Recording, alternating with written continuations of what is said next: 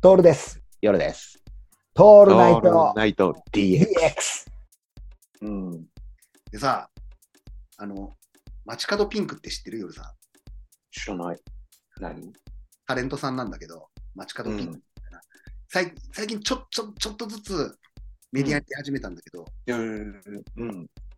めちゃくちゃリアリティのある嘘話するんだよ。 いいね。モームスの、スあパのイシそーだね。うなんだよ。うん。朝やんやってた時あるでしょモームスの3期の時時のオーディションに出て、最終面接までは行ったんだけど、朝やんのビジュアルじゃなかったから落とされたんだよねとかっていうのを、本当に言うのよ、おと男の人が。すごいね。すげえんだよ。で、畳みかけるように言うから、うんめちゃくちゃ面白いんだよ。うん。え、だってそれさ、もう、知ってる人は分かって、嘘だと思って見るわけでしょ俺が途中から嘘だって分かって見てんだけど、嘘じゃなく聞こえてきちゃうんだよ。うん、そこはすごいよね。もう、すごい。結局、詐欺詐欺師だよね。そう。で、聞いてるうちに、いや、嘘でしょってよくあるじゃ。うんんそれ嘘でしょうんって。うん。でも、でよくあるのがね、詐欺師の手口としては、本当の話を途中で混ぜると嘘っぽく聞こえなくなるよ。んで、そこはうまいのは彼の。うん。時系列的には本当にあったことを語るのよ。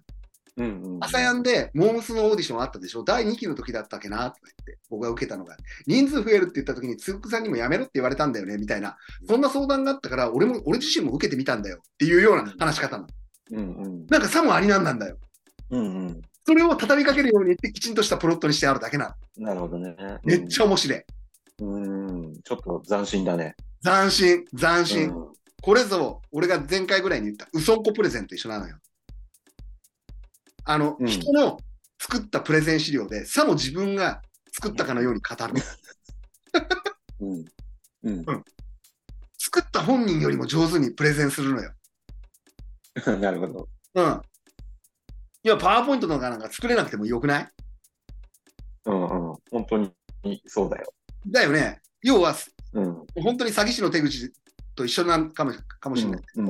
うん。俺からすると、本当に夢グループでやりたいのは、本当に夢電話売りたいんだよね。はいはいはい。あの、売れるかどうかじゃないのよ。うん。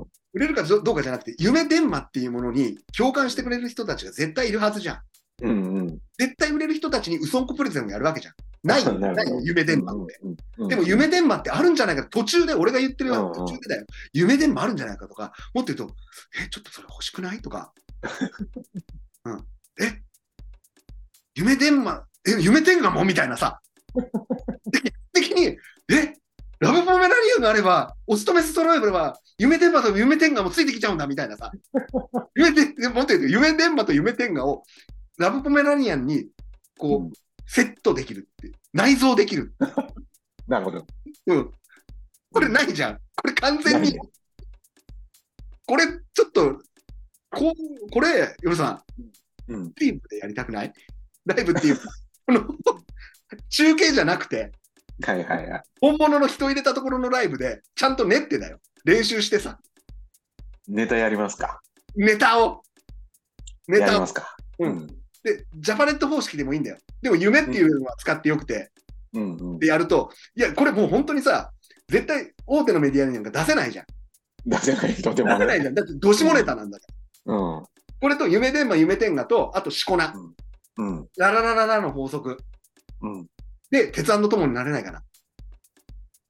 やー。行きますか。